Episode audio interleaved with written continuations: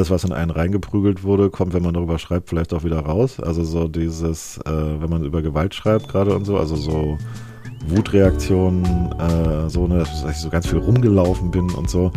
Wir haben bei uns zu Hause halt so einen sehr äh, knarzigen Dielenboden. Ich glaube, die Leute unter mir sind wahnsinnig, die müssen einfach wahnsinnig geworden sein. Und irgendwann hat äh, meine Frau gesagt, na ja, also vielleicht gibt es nicht vielleicht draußen auf dem Land irgendwas, wo du so viel rumlaufen kannst, wie du willst.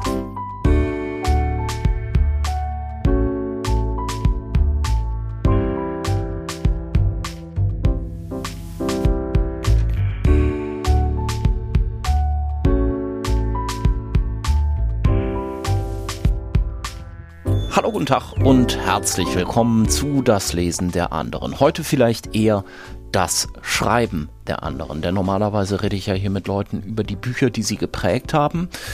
Immer mal wieder ging es dabei auch kurz um die Bücher, die sie selber geschrieben haben, aber oft hatte ich dabei das Gefühl, das reicht mir nicht. Ich möchte dazu eigentlich noch mehr fragen und das passte dann immer nicht so richtig ins Format rein und deshalb gibt's ab jetzt immer mal wieder in unregelmäßigen Abständen Spezialfolgen, in denen rede ich mit einem Autor oder einer Autorin über ihr aktuelles Buch. Heute sitzt mir dazu Daniel Schulz gegenüber. Daniel ist hauptberuflich Journalist bei der Taz. Er leitet da das Reportageressort. Er recherchiert selbst bisher unter anderem zum Thema Rechtsextremismus, unter anderem zur Prepper-Gruppe Nordkreuz.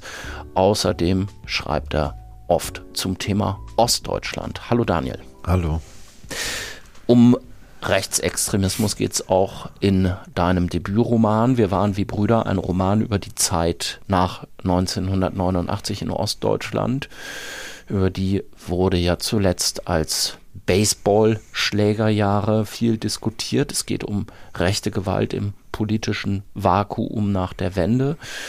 Über dieses Buch sprechen wir jetzt gleich vor allen Dingen. Aber bevor wir das tun, gibt es ein aktuelles Thema, über das würde ich auch gern kurz mit dir sprechen. Daniel, du bist nämlich auch, wer dir auf Twitter folgt, kann das in den letzten Tagen überhaupt nicht übersehen, der Ukraine-Experte der Taz. Wie wird man denn Ukraine-Experte? Naja, es gibt natürlich auch noch zum Beispiel unsere Ressortleiterin Barbara Oettel, die sich wahrscheinlich noch besser auskennt als ich, oder denke ich jedenfalls. Bei mir ist es so, es war tatsächlich durch, durch den Journalismus. Also ich war vorher schon mal im Urlaub in der Ukraine, aber ich bin 2015 hingefahren, um über eine Schule zu berichten, mm, wo Kinder so ein Theaterstück äh, aufgeführt haben. Und dieses Theaterstück unter der Regie von Georg Genou sollte ihre Kriegserfahrung, also sie waren so drei Tage lang eigentlich nur besetzt äh, von äh, den Vereinigten Kräften der russischen Armee und der Separatisten und diese Zeit sollte dieses Theaterstück reflektieren. Und ich habe aber dann gar nicht über das Theaterstück selbst geschrieben, sondern über das, was davor passiert ist. Also die Proben, wie die Kinder versuchen zusammenzufinden. Mm. Und wie sich halt eben auch so Risse zwischen denen auftun, aber eben halt auch so Verbindungen, mm. wo man halt oft gemerkt hat, dass so Etikette wie pro-russisch oder pro-ukrainisch natürlich, äh, wie jede, wie immer solche Etikette halt oft nicht fassen, was da sozusagen eigentlich äh, äh, passiert. Mm. Und die Kinder hatten, ich war da mit so ukrainischen Freiwilligen unterwegs, die die Schule wieder mit aufgebaut haben, die, äh, die teilweise äh, zerstört war. Es gibt so eine große ukrainische Freiwilligenbewegung. Ganz vieles, was der Staat nicht leistet, leisten Freiwilligenorganisationen. Mm. Und die haben auch für mich übersetzt. Und deswegen hatten die Kinder sozusagen so ein sehr, sehr großes Vertrauen äh, zu mir, was sonst schwierig ist, wenn man so einfach Jugendlichen oder Kindern einfach so begegnet. Und ich hatte dann das Gefühl, okay, ich will ihnen was zurückgeben und bin dann, hab mir dann so ein Sabbatical genommen im Herbst 2015 und bin dann nochmal hin mit einem Freund und ukrainischen Kolleginnen und dann haben wir mit denen so eine Zeitung gegründet. Ähm, und die war für diese Region auch relativ groß. Also wir haben so 1000 Exemplare in, in Farbdruck. Und wenn man sehen muss, die nächste reguläre Zeitung in Sloviansk, das ist die nächstgrößere Stadt in der Nähe, hatte 2000 Exemplare und schwarz-weiß. So, also das heißt, die waren dann auf einmal, und das haben wir ehrlich gesagt auch so ein bisschen unterschätzt, so eine richtige äh, Force, also eine richtige Macht irgendwie auch noch in dem Bereich. Und die haben diese Zeitung tatsächlich auch so äh, zwei Jahre gemacht und haben dann aber aufgehört, weil die politischen Einflussnahmenversuche einfach für so Jugendliche und Kinder nicht so leicht zu, zu stemmen sind und dann ist Zeitung auch nichts Cooles. Ne? Die haben dann irgendwie angefangen, irgendwie mit der Infrastruktur, die sie aufgebaut hatten, eher so Filme zu machen und so. Aber jedenfalls aus dieser Zeit ähm, resultieren eigentlich fast alle meine Freundschaften äh, äh, dort und auch meine Kontakte. Also äh, diese Freiwilligen waren halt eben Leute, die Filme drehen, Kamerafrauen, RegisseurInnen.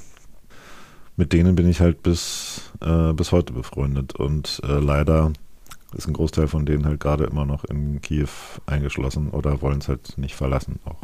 Ja. Und du bist anscheinend so eng mit denen befreundet, dass sie dir so Nachrichten schicken, wie eine, die du vor kurzem auf Twitter publiziert hast, wo mir echt ein ordentlicher Kloß in den Hals auch gestiegen ist, als eine Frau dich fragt, würdest du meinen Sohn großziehen, wenn es nötig ist? Mhm, ja. Also ich habe die, ähm, ich habe die halt irgendwie auch in so einem emotionalen Ausnahmezustand veröffentlicht, weil ich irgendwie dachte, vielleicht versteht hier niemand, was gerade läuft. Ich weiß gar nicht, ob ich da wirklich was gedacht habe. Ja, es hat mich sozusagen selber irgendwie so überrollt, dass ich es irgendwie ausgeschnitten habe aus Telegram und irgendwie gepostet habe, weil ich irgendwie so, so ist es, also irgendwie so, ja, keine Ahnung, ähm, was mich da geritten hat, aber ich glaube, was man, wenn ich mir die Nachricht versuche, distanziert anzugucken, sieht man vielleicht, worüber Leute nachdenken, wenn sie plötzlich aus einem relativen Normalzustand, also Krieg war ja vorher schon in dem Land, aber er war halt im Osten irgendwie eingegrenzt, könnte man sagen, ja. Ähm, äh, was halt sozusagen mit Leuten passiert, die eben sich noch darüber Gedanken gemacht haben, wie sie mit dem nächsten Film oder mit dem nächsten, nächsten Werbefilm, den sie machen, irgendwie ähm, dafür sorgen, dass ihr Kind irgendwie, dass, äh, dass ihr Kind irgendwie Medikamente kriegt oder was, also ganz normale Dinge im Zweifelsfall. Äh, und plötzlich müssen sie sich darüber Sorgen machen, was ist, was, wenn, wenn mir was passiert und ich kann und, und, äh, und das Kind überlebt, wer kümmert sich sozusagen dann, dann darum, ja. Und wenn ich mich vielleicht auch auf die Familien nicht verlassen kann, weil wir auseinandergerissen werden oder weil wir halt vielleicht gar nicht wissen, wo jemand ist oder weil es uns alle erwischt oder so. Ja, genau. Ja, als ich den Tweet gelesen habe, hatte ich das Gefühl, okay, in, in dem Moment verstehe ich zum ersten Mal irgendwie auch emotional die ganze Situation. Von daher war es vielleicht dann, du hast jetzt gerade so ein bisschen skeptisch geklungen, aber vielleicht dann doch auch die richtige Entscheidung, das anonymisiert zu publizieren. Mhm. Du hast mir im Vorfeld gesagt, wir sprechen heute am 1. März 2022. Du hast mir im Vorfeld gesagt, bitte möglichst heute, weil ab morgen wird es schwierig. Eventuell fahrt ihr von der Taz hin, auch um Leuten dort zu helfen, wenn ich es richtig verstanden habe. Was ist das für ein Gefühl, sich das zu überlegen? Ist das nicht auch ein mulmiges Gefühl? Mm, ja, also sozusagen, ich will das zwar nicht so richtig zulassen, weil ich immer das Gefühl habe, den, oder ich einfach weiß, ähm, den Leuten dort, die ich kenne, meinen Freunden und Freundinnen, geht es nochmal ganz anders und die können sich dieses Luxus eines mulmigen Gefühls nicht leisten. Es ist andererseits aber natürlich auch Quatsch. Also man kann sich nicht hart machen, bis man irgendwie gar nichts mehr fühlt. Das funktioniert halt irgendwie, aber ist auch nicht gesund übrigens, weil man sollte schon Angst haben dort. Also eine bestimmte, so eine bestimmte Form von Angst ist, äh, ist gut. Ja. Ähm, es ist nicht mein erstes Mal im Kriegsgebiet. Ich war im Donbass ja schon öfter. Auch diese Schule, von der ich davon geredet habe, die ist auch im Donbass. Und ähm, da gab es dann so Regeln wie immer auf Beton laufen, also wegen Minen. Ne? Und ähm, das ist jetzt hier nicht so, weil Minen hier noch nicht so eine Rolle spielen. Also jedenfalls nicht, im, nicht da, wo ich jetzt hin, äh, hinfahren würde. Das ist in der Westukraine. Aber der Punkt ist halt, ähm, Krieg ist ja eben nicht so, dass dir einer unbedingt mit einem Maschinengewehr gegenüberstehen muss und dich erschießt, sondern Krieg ist im Endeffekt vielleicht so, dass äh, irgendjemand 40 Kilometer weiter entfernt äh, die Artillerie abschießt. Und vielleicht sollte sie da gar nicht hintreffen, wo du stehst, aber tot bist du halt eben trotzdem. Also sozusagen, es ist einfach ein Krieg, der teilweise über große Entfernungen geführt wird, der, wo du, wo dich Dinge treffen können wie so Blitzschläge. Und ähm, so Dinge, die du halt nicht kalkulieren kannst. Also du kannst dir natürlich, du kannst dir eine kugelsichere Weste zulegen, du kannst dir einen Helm kaufen. Übrigens derzeit alles sehr schwierig, weil alles ausverkauft ist. Ähm, also viele Organisationen, die jetzt auch zum Beispiel ReporterInnen dort helfen wollen mit Schutzkleidung, haben echt gerade ein Problem, dies auch zu besorgen, weil halt die Läden sind leer gekauft, die Schutzplatten vor allen Dingen. Ich weiß das, weil ich jetzt versucht habe, in den letzten Tagen mit verschiedenen Organisationen äh, Sachen zu besorgen. Ja? Und Crowdfunding ist gar nicht so das Problem, aber die Platten zu besorgen äh, ist ein Problem. Und viele KollegInnen, die ich kenne in der Ukraine, arbeiten, also auch so Filmemacherinnen oder so, arbeiten, wie sie immer auf Englisch so schön sagen, naked. Also natürlich nicht nackt, aber ohne jegliche, ohne jegliche Schutzausrüstung. Ja, also es ist, es ist ein mulmiges Gefühl, was immer wieder mal kommt, gerade wenn ich so Ruhe habe, wenn ich nicht da nachdenke, wenn ich nicht, nicht, nichts, nichts twittere, wenn ich nicht irgendwie Arbeit verrichte, die mir irgendwie sinnvoll erscheint dann über dann überfällt es mich äh, besonders, ja. Oder zum Beispiel, ich mache halt abends immer quasi wie so ein Nachtwächter so eine Runde durch die Accounts meiner Freunde und sage so, wie geht's euch, lebt ihr noch? Mhm. Und mache dann irgendeinen Witz mit denen, wenn es mhm. irgendwie geht. Und schreibt dann so na dobranic, also gute Nacht, so. Und dann machen, schreiben die vielleicht auch noch was. Und ich hoffe halt immer, äh, dass diese Runde nicht kleiner wird. Ne? Dass immer noch alle da sind, irgendwie abends. Mhm. So. Und ähm, ja, also von daher, ich, ich weiß es nicht. Das, das Gefühl ist halt sozusagen, wenn ich hier bin, habe ich das Gefühl, ich gucke den halt ähm, in der Gefahr zu, zum Glück nicht beim Sterben zu. Also ich hoffe auch, es bleibt so. Und wenn ich halt hinfahre, weiß ich halt eben auch, es geht ja nicht nur um mich. Ich meine sozusagen, ich bin verheiratet. Ja, meine Frau sagt halt immer so Sachen wie, naja, wenn du es machen musst, dann musst du es halt machen. Die ist da schon irgendwie sehr äh, sehr unterstützend, aber sozusagen, oder meine Eltern zum Beispiel oder so. Es ist halt so, wenn man sich in Gefahr begibt, man begibt sich nie halt alleine irgendwie in Gefahr. Ja. Mir ist auch so dieses, manchmal kennt man das ja von so ReporterInnen, die so süchtig werden nach diesem Adrenalin oder so äh, aus in so Kriegsgebieten. Das ähm, ist bei mir also ich habe so einen Anflug schon mal gespürt. Ja, es gibt halt einem durchaus Sinn, also es gibt einem so einen Sinn, in so einem Kriegsgebiet zu sein. Man hat halt das Gefühl, man tut was. Man ist sozusagen nicht so hilflos wie andere, ne, sondern man ist dann da. Und wenn man es dann noch auf Social Media postet, dann sagen Leute, ja, gut, dass du da bist und heldenhaft und so. Also man kriegt mhm. so eine Form von Zuspruch, ja. Aber letztendlich, ehrlich gesagt, mache ich das erstens, wie schon gesagt, vielleicht kann ich ein bisschen was an Schutzausrüstung mitnehmen. Das wird, würde meinen Freundinnen helfen oder anderen. Das wird schon verteilt werden an die richtigen äh, Leute, ne, an die richtigen, also an Journalistinnen oder Filmemacherinnen oder so. Und zweitens ähm, würde ich es auch deswegen machen, wenn es denn klappt, äh, weil Krieg halt eben auch unser Job ist. Wir können nicht immer so, weißt du, also man kann nicht irgendwie dort die Ukrainerinnen die Arbeit machen lassen und dann von ihr aus nur sozusagen so die Kommentare schreiben, ist so mein Gefühl. Wenn man sich auskennt und wenn man vielleicht die Gefahren im Rahmen der Möglichkeiten einschätzen kann oder so, dann sollte man versuchen zu Bericht erstatten. Ja, so. Ähm, und das äh, würde ich gerne versuchen zu tun. Ja. Jetzt abgesehen von deiner persönlichen Angst oder dem Mulmigkeitsgefühl, was an der gesamten Entwicklung beunruhigt dich am meisten? Was sollte uns alle am meisten beunruhigen? Also erstmal, wie lange ähm, westliche Demokratien äh, diese putinsche Autokratie nicht ernst genommen hat als das, was sie ist. Und auch in ihrem in ihren Zielen nicht und in dem, wie weit sie bereit ist zu gehen. Ja. Also ich glaube sozusagen wir, ähm, also wir, wir ist sowieso immer so ein Wort, aber sagen wir mal, die westeuropäischen ähm, politischen Eliten ist jedenfalls mein Eindruck. Es muss ja nicht stimmen, vielleicht äh, haben die das auch irgendwie anders erkannt und nur anders nach außen kommuniziert. Aber haben lange irgendwie auf so ein, mit dem kann man schon irgendwie reden, kann man sich schon irgendwie einigen, so. Und es stimmt ja auch, aber sozusagen den Preis hat irgendwie nie, äh, hat irgendwie nie das Putin-Regime bezahlt, sondern immer andere. Also zum Beispiel die Annektierung äh, der Krim, die Annektierung des, die de facto Annektierung, sagen wir mal schon, des Donbass. Äh, ja, sie ist ja nicht offiziell, ist ja jetzt erst offiziell anerkannt worden, dass da russische Truppen rein dürfen und so, aber also 2014 diese Reaktion darauf des Westens, die war sehr, sehr äh, schwach und man hat, wollte sich damit nicht so richtig beschäftigen.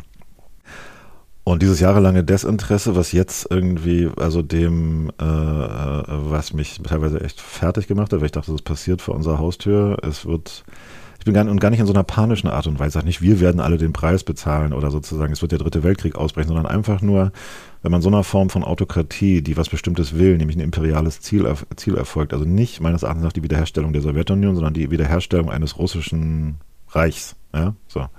Also eines russischen Großreichs. Ja, eine sozusagen mhm. eine, eine imperiale sozusagen Strategie und die auch, man sieht das ja auch an so der Gedenkpolitik von Putin und so, die auch, also diese Wertunion wird ja auch einfach nur als Transformation dieses Sowjetreichs äh, oder dieses, dieses russischen Reichs gezeigt, ja.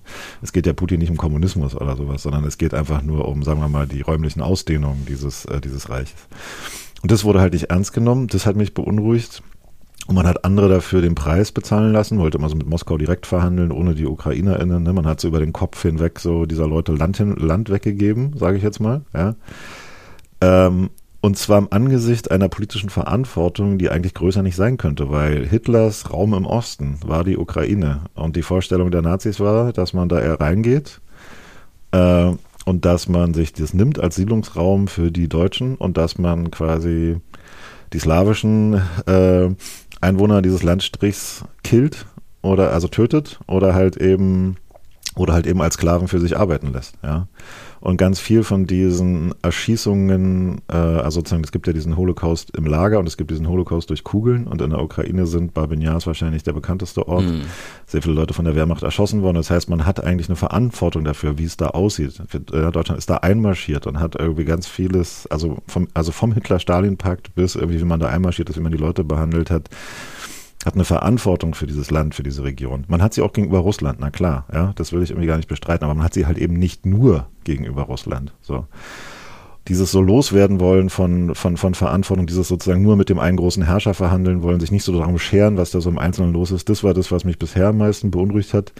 Ehrlich gesagt ein bisschen ebenso, äh, ebenso ähm, beunruhigt mich jetzt der Jubel über das, wie die, wie die Ukrainerinnen jetzt ihr Land verteidigen und dass sie Europa verteidigen. Also jetzt werden, so die Kehrseite dieses Desinteresses ist jetzt so eine Übernahme aller ukrainischen, auch manchmal so nationalistischen Erzählungen, dass, ne, dass sie so die EuropäerInnen sind, die, eigentlichen, die jetzt unser Land verteidigen, die jetzt auch ganz Europa verteidigen und so.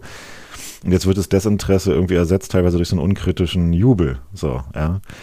Und da, und, und da sehe ich so eine Gefahr, weil ich glaube sozusagen, da könnte so eine komische, nationalistische, bisschen auch so chauvinistische, auch so anti, sage ich mal, antislawische europäische Erzählung irgendwie draus werden, so geboren aus Krieg, was nie gut ist. Ja, also so auch schon so diese, diese Aufrüstung für die Bundeswehr mit diesen, mm. dieser unglaublich hohen Geldsumme und so.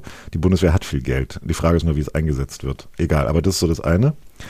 Und das andere ist, äh, dass, ähm, dass äh, dieses jahrelange Zugucken von Putin auch auf so einer viel, auch, auch auf so einer Sache so, ich meine, der und auch seine Kumpels um ihn drum herum, die halt so große, die ja oft Oligarchen sind mit sehr viel Geld und so, die haben sich halt eingekauft in Europa. Also durch schwache Geldwäschegesetze, durch, ja, sozusagen durch, durch Weggucken, durch Nachlässigkeit. Ich meine, Manuela Schwesig, die Ministerpräsidentin von Mecklenburg-Vorpommern, hat dieses Schloss in Schwerin, äh, den Landtag, äh, wo der Landtag tagt, irgendwie ja in den ukrainischen Farben äh, blau und gelb anstrahlen lassen.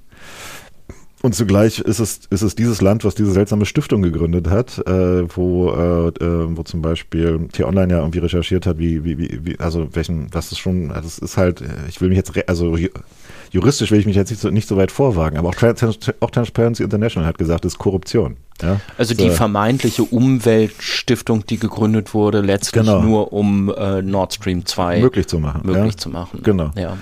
Und aber auch anderswo. Ich meine sozusagen, London heißt ja bei vielen Ukrainerinnen und auch bei Russinnen Londongrad und nicht aus, nicht ohne Grund, weil da halt Leute mit, mit, mit Geld sitzen. Klar, teilweise sind die auch vor Putin geflohen. Aber es hat auch irgendwie damit zu tun, wie gesagt, man, dass man manchmal nicht so richtig sicher war. Auch Gerhard Schröder ist ja so ein Beispiel, ja.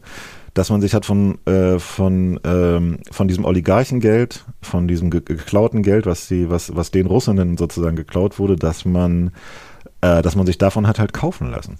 Ja, äh, und sozusagen, dass man irgendwie so lange, äh, und man hat auch so zum Beispiel gar nicht so teilweise sich so persönlich kaufen lassen, sondern bestimmte Dinge auch laufen lassen. Also zum Beispiel diese viele Osteuropa also viele als osteuropäisch gelabelte Geldwäsche-Schemata würden gar nicht laufen, wenn es nicht in Westeuropa, und es ist nicht nur Malta und Zypern, auch wenn das immer so genannt wird, wenn es dann nicht so, sag mal, so Häfen gäbe oder wenn es dann nicht so Orte gäbe, an denen man dieses Geld halt waschen könnte. Und das ist seit Jahren ein bekanntes äh, Problem. Und dagegen wurde aber nichts gemacht, man hat es halt laufen lassen. Ja? Das heißt also, man hat es auf politischer und wirtschaftlicher Ebene äh, äh einfach laufen lassen, man hat sich nachlässig gegeben, man hat irgendwie gedacht, so, das äh, ähm, es würde sich vielleicht irgendwie schon von selbst erledigen oder was, ja, keine Ahnung. Aber äh, man hat sozusagen mit den, mit den Mächtigen verhandelt, ohne mit den Schwachen oder als schwach empfundenen irgendwie zu reden und versuchen mit denen auch äh, dazu ähm, zu, zu Bedingungen zu kommen, unter denen, unter denen die halt leben können. Und da hat sich halt Westeuropa also oft auch sehr arrogant verhalten, auch gegenüber, ich meine sozusagen, ich habe wirklich keinerlei Sympathie für die politische Führung in Polen, ja, aber die Sicherheitsbedenken auch von den baltischen Staaten oder so, ja, immer so ernst genommen, so als wären das so Verrückte, ja, die irgendwie nicht so richtig raffen, dass sie, dass der Kalte Krieg vorbei ist, so wie gesagt, also das, das macht mir alles Sorgen, weil das auch teilweise bestimmt einfach nicht so einfach aufhört, ja. Mhm. Aber dieser Aktionismus, der da jetzt passiert, so, dieses irgendwie so dieser Hurra, dieser, also Patriot, ich weiß nicht, was es ist, so ein Hurra, irgendwas, so, ja, wir jetzt mit den Ukrainern im Kampf gegen die, das macht mir auch Sorgen, weil halt irgendwie, ich finde, wenn so über Nacht totales Desinteresse durch so eine Begeisterung ersetzt wird, mhm. dann stimmt irgendwas nicht. Und die Frage ist auch, wie lange diese Form der Begeisterung anhält. Also wie lange ist Europa wirklich, wenn die, wenn, wenn erkannt wird, welcher Preis diese Sanktionen wirklich haben, ja, wie lange ist Europa bereit, den, den wirklich zu zahlen? Oder lassen mhm. wir die Ukrainer dann zum Beispiel ein zweites Mal fallen oder so? Und ganz am Ende ist es natürlich so, ich meine, äh, Putin ist ein Autokrat. Ich glaube nicht, dass er verrückt ist, aber er hat so ein bestimmtes Bild von Männlichkeit und Stärke und so, ja. Und er so nach allem, was wir wissen, was so nach außen hin korportiert wird, keine Ahnung, was in seinem Kopf vorgeht, und da muss man auch nicht reinkriechen, ganz ehrlich gesagt, aber so diese, die ganze Propaganda, von der wir wissen gegenüber dem Westen, ist so eine Mischung, so eine ganz typische Mischung aus Schwäche und Stärke. Also Schwäche, so von, so Schwäche zeigen, von, wir werden von allen verfolgt, so ein Opfernarrativ, ja. Wir werden von allen verfolgt. Und aber wir werden sie besiegen und dann kommen im Fernsehen halt äh, von Kiseljow halt äh, diesem, diesem Kreml-Propagandisten, der gesagt hat im Fernsehen, Russland ist die, also er wird dann erklärt dann, dass Russland die einzige Macht ist, der irgendwie die USA und alle anderen westlichen Staaten irgendwie in atomaren Schutt verwandeln könnte und das läuft dann halt im Hauptprogramm dort. Äh, mhm. so. Und diese, diese beiden, diese beiden scheinbar gegensätzlichen Dinge, wie bei so einer DNA, verbinden die sich quasi, ne, so wie so zwei Doppelhelixe so gegeneinander. Also dieses Opfernarrativ und das Stärke-Narrativ gehören zusammen, ja. Und äh, diese, also das ist natürlich das, was nach außen hin ausgestrahlt wird und was auch nach innen hin erzählt wird. Und hier in Deutschland wiederum trifft es äh, bei zum Beispiel Rechten und Rechtsextremen und auch zum Beispiel so bei diesen Leuten, die so Corona-Proteste machen oder bei vielen rechtsextremen Parteien, trifft es auf einen Resonanzraum, ja, weil diese, weil deren Erzählung ist ja oft auch eine ähnliche. Also auch so ein Opfernarrativ, wir werden hier verfolgt, Diktatur und so, ne, einerseits und andererseits aber auch, wir gehen da raus, wir stürzen dieses System, ja. Da gibt es einen Resonanzraum der sich aber nicht nur auf dieses, also ich würde mal sagen, ich weiß gar nicht sozusagen, ob das nur so, also Ostdeutschland steht da immer sehr im Fokus, diesen Resonanzraum zu geben. Und es gibt ja auch politische Figuren dafür. Also Matthias Platzek, Manuela Schwesig, leider oft mit der SPD irgendwie verbunden, aber nicht nur. Die AfD ist da drin auch ganz gut, die Linke irgendwie auch, ja. Und ähm, aber sozusagen, es ist, es ist in Ostdeutschland halt eben so beides. Also einerseits sozusagen sagt man, man hat so Verständnis für die Russen, sagt man immer ein anderes Verhältnis dazu.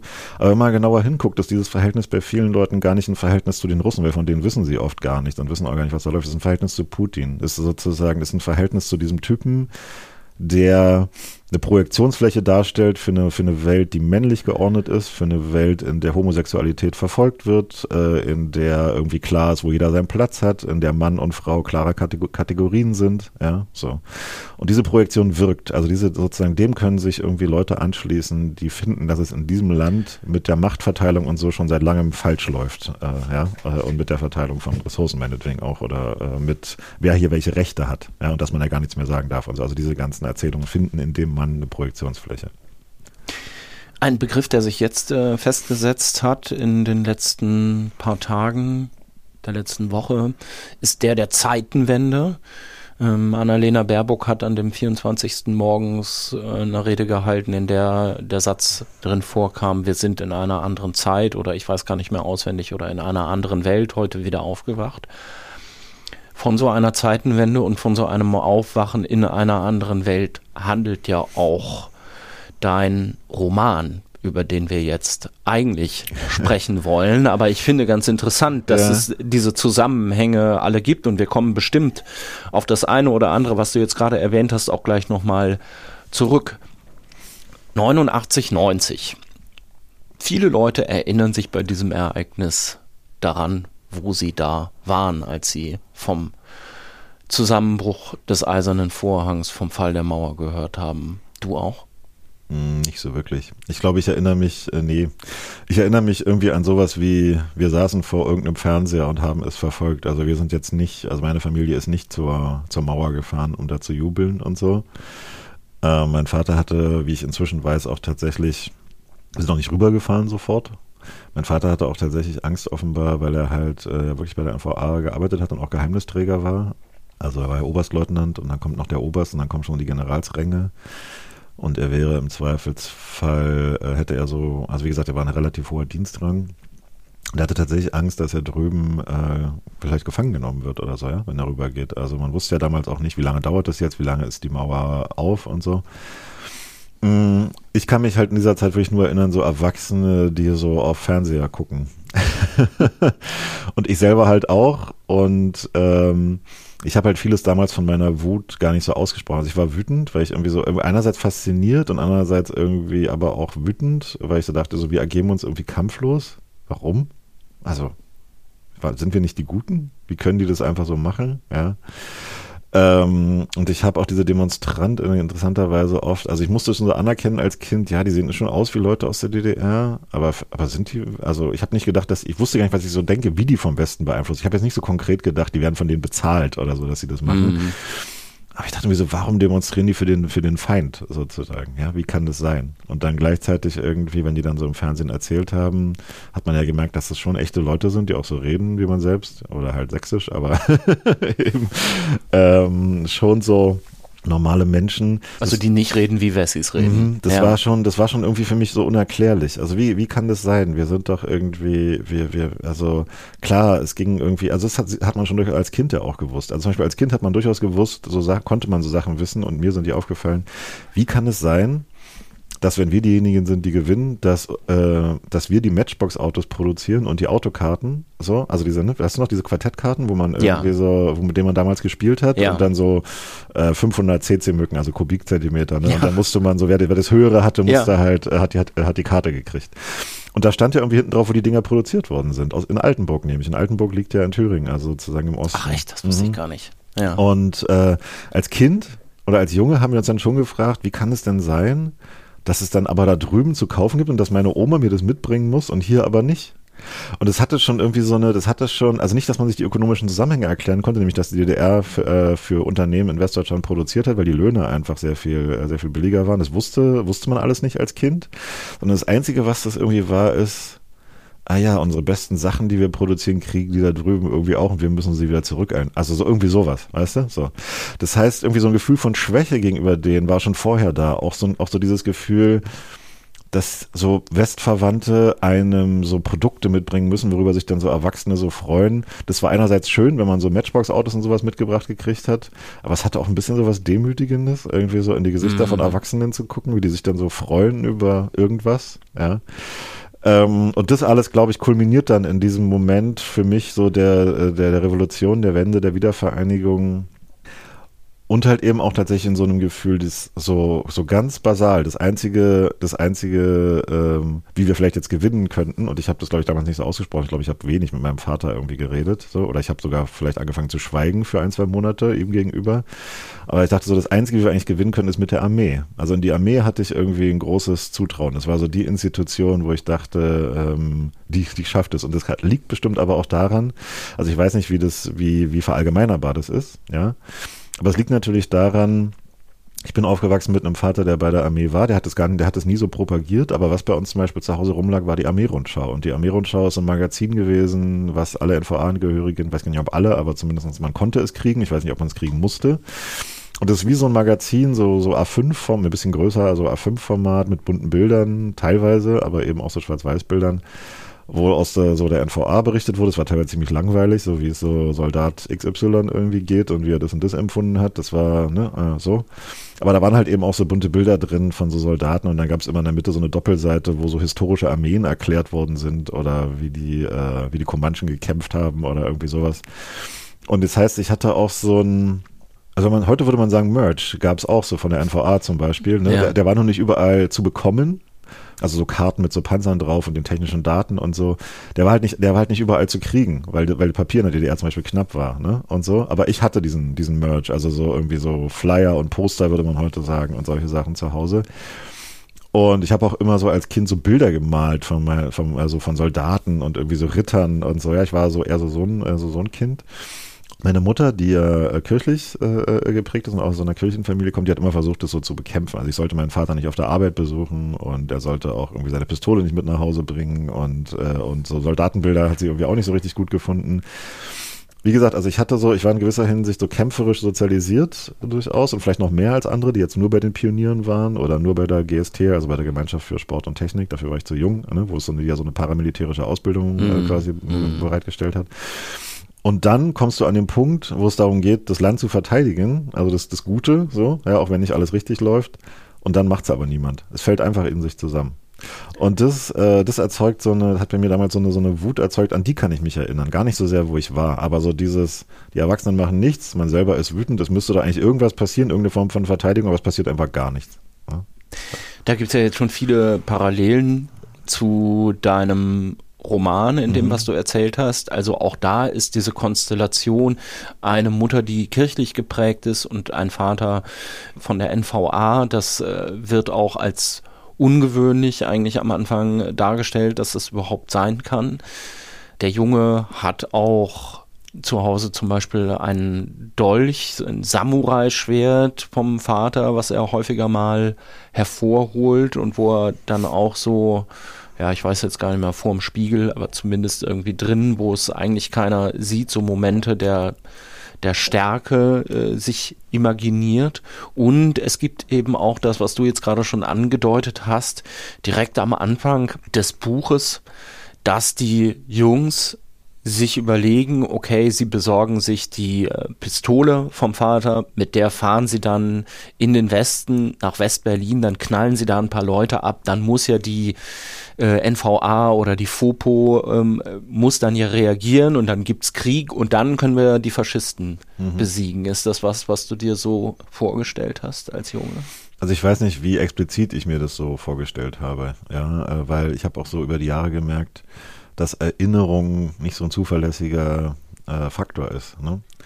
Aber dass ich mir was vorgestellt habe, ist sicher. Ähm, ich habe das auch so in so, also ich habe nie ein wirkliches Tagebuch geführt als, als Kind, ehrlich gesagt, äh, aus einem lustigen Grund, weil ich mir dachte, das liest ja keiner außer mir, was soll das? ähm, und aber es gibt so, so, ähm, ich habe so Sachen eingeklebt in so, ja, in so Büchern manchmal sowas dran geschrieben, irgendwie so eine sehr ungeordnete Form von Materialsammlung, könnte man irgendwie sagen. Und ich habe so das, ich habe das jetzt nochmal durchgeguckt und da finden sich so Spurenelemente irgendwie davon, so am Rand, die mich dann so doch so ein bisschen haben erinnern lassen. Also ja, ich habe irgendwie mit Sicherheit irgendwie überlegt, wie man, wie man es dazu kriegen könnte, dass die NVA dass also dass da das sozusagen dass das nicht die Öko, dass es dass es weggeht vom Feld des ökonomischen und des sozialen würde man würde ich jetzt vielleicht heute sagen und reingeht ins militärische. Also wie sozusagen kriege ich die Armee dazu einzugreifen? Weil ich da immer überzeugt davon war da würden die gewinnen. Das hat auch damit zu tun dass es diese es gab so eine Schwächererzählung vom Westen schon damals, nämlich sozusagen, dass die Bundeswehr wäre so eine Art Feierabendarmee, die irgendwie um 17 Uhr nach Hause geht und ähm, wo die Leute irgendwie freikriegen und so. Und die NVA hat eine ziemlich harte äh, auch äh, Gangart mit ihren äh, mit ihren Rekruten und ihren Soldaten äh, äh, gehabt, ja, auch was so Urlaub anbetrifft und so. Und von den Westen wurde immer erzählt, das ist so eine, und von, von der Bundeswehr wurde immer so erzählt, auch so in den Kreisen um meinen Vater drum herum, wenn so Offiziere zu Besuch waren oder was. Das ist so eine, das ist so eine Kostümtruppe, die halt irgendwie Faxen macht, solange bis die richtige Armee kommt, also die Amerikaner, ja, die sozusagen, solange versuchen sie halt die, so. Und daher, ja, daher kam dann der Wunsch zu sagen, okay, na klar, na dann muss halt die Armee ran, weil gegen die haben die keine Chance, ja, so. Alles, was du mir jetzt gerade erzählst, deine eigene Erfahrung, hättest du ja in einem erzählenden Sachbuch, in einem autobiografisch geprägten, längeren Essay eigentlich auch verarbeiten können. Du hast ja auch einen Essay geschrieben, der so heißt wie dein Roman 2018. Mhm. Wir waren wie Brüder. Warum eigentlich jetzt diese Form des Romans? Naja, also erstens ist es so ganz schlicht, ich wollte ein Buch also ich habe mir sozusagen vorgestellt, wer ist eigentlich, wer dieses Buch liest und ich habe mir nie ein Publikum vorstellen können, nur mich selbst mit 16, wenn ich so vom Bau kam, äh, von der Ferienarbeit so vom Bau und dann so erschöpft irgendwie irgendwo rumlag. Was, was liest du dann noch? Ja, was würde dir noch Spaß machen? Was würde dich vielleicht noch reinziehen oder so? Keine Ahnung, warum ich mir ausgerechnet mich selbst in dem Alter vorgestellt habe, aber sozusagen es war halt tatsächlich öfter so, so ein erschöpfter Ossi quasi. Ähm, und ähm, einfach, was würde mir mehr Spaß machen zu lesen? Das war so das Erste. Und woran hätte ich mehr Spaß dann auch, ist entsprechend zu, zu schreiben, so, oder was würde ich durchhalten? Ich habe auch als Journalist mit sehr vielen so Sachbuchtext, ah, Sach, Sachbuchartigen Texten zu tun. Ähm, die haben so eine bestimmte Tonalität, die erklären einem so die Welt, und das ist ja auch gut, und ordnen die Welt, so. Und ähm, klar, auch so ein Roman ordnet die Welt, aber er lässt halt irgendwie einfach viele ungeordnete Dinge zu. Man muss irgendwie viel weniger hierarchisieren. So von wegen so, das stimmt, das stimmt nicht. Ja, so, das, man kann irgendwie viel, viel mehr so Dinge nebeneinander bestehen lassen, ohne dass sie sich gegenseitig aufheben müssen oder dass man irgendwie zu so einer Conclusio kommen muss äh, mhm, oder so, mhm. sondern es funktioniert halt eher so, äh, also klar, die intellektuelle Ebene wird angesprochen, aber eben halt auch die emotionale und sozusagen der Raum in sich selbst, wo man so, wie man, wo man die Worte hinstellen kann, wie so Möbel. Ja, das ordnet ja, glaube ich, jeder Leser für sich selbst, richtet sich dann so ein Zimmer ein, wenn er irgendwie so, wenn er, wenn er so ein Buch liest, ja. Und da sind halt im Roman einfach, sind die, sind die Stellmöglichkeiten irgendwie größer, würde ich irgendwie sagen. Ja.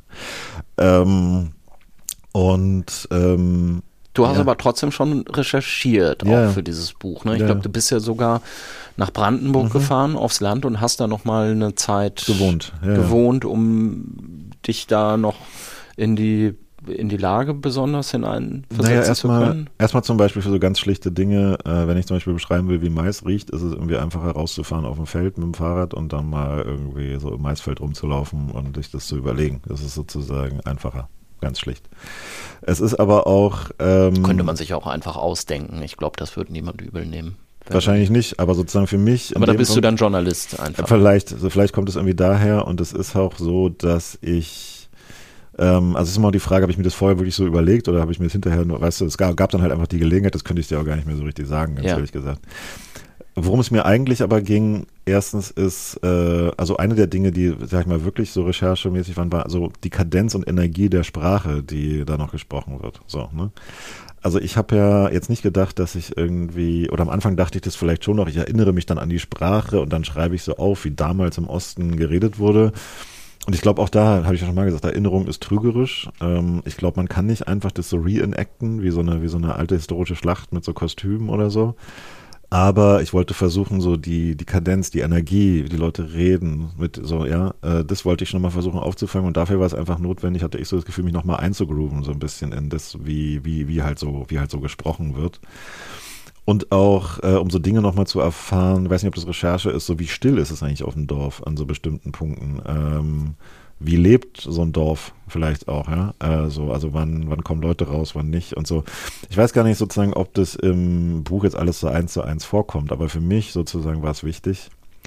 Und der letzte Punkt ist, der hat damit Recherche nicht, äh, nichts zu tun. Also es ist für mich auch dieses Schreiben war eine sehr körperliche Erfahrung. Ich sag's mal ein bisschen so, wie so bei so einem Energieerhaltungssatz äh, der Physik ist es ja, glaube ich, ähm, wo es ja mal heißt, Energie geht nicht verloren, habe ich hier irgendwie gemerkt, alles, was in einen reingeprügelt wurde, kommt, wenn man darüber schreibt, vielleicht auch wieder raus. Also so dieses, äh, wenn man über Gewalt schreibt gerade und so, also so Wutreaktionen, äh, so, ne, dass ich so ganz viel rumgelaufen bin und so. Und wir haben bei uns zu Hause halt. Beim so, Schreiben meinst -hmm, du jetzt? Ja, ja.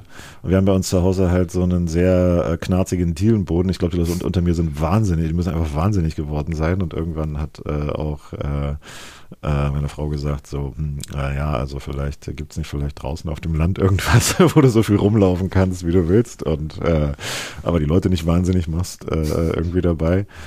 Und das, äh, das stimmte halt eben einfach. Ich brauchte, ich brauchte einen Ort, äh, wo ich für mich war quasi und wo ich das ausleben konnte und auch so diese komischen Zeiten, wenn man dann so aufsteht und denkt, jetzt muss man schreiben und so, ja, wo ich damit nicht irgendwie noch lauter andere Leute damit reingezogen habe, sondern eben nur, nur mich.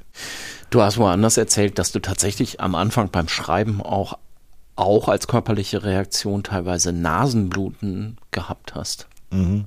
Das war jetzt bei dem Buch, hatte ich das befürchtet, da war es gar nicht so, aber bei anderen Texten mir persönlich sehr nahe gegangen sind. Also bei dem Essay hatte ich es, glaube ich, teilweise, Aha. aber zum Beispiel auch bei so einem Text über die Ukraine, wo ich darüber geschrieben habe, wie so eine Aktivistin mit äh, Säure umgebracht äh, wurde.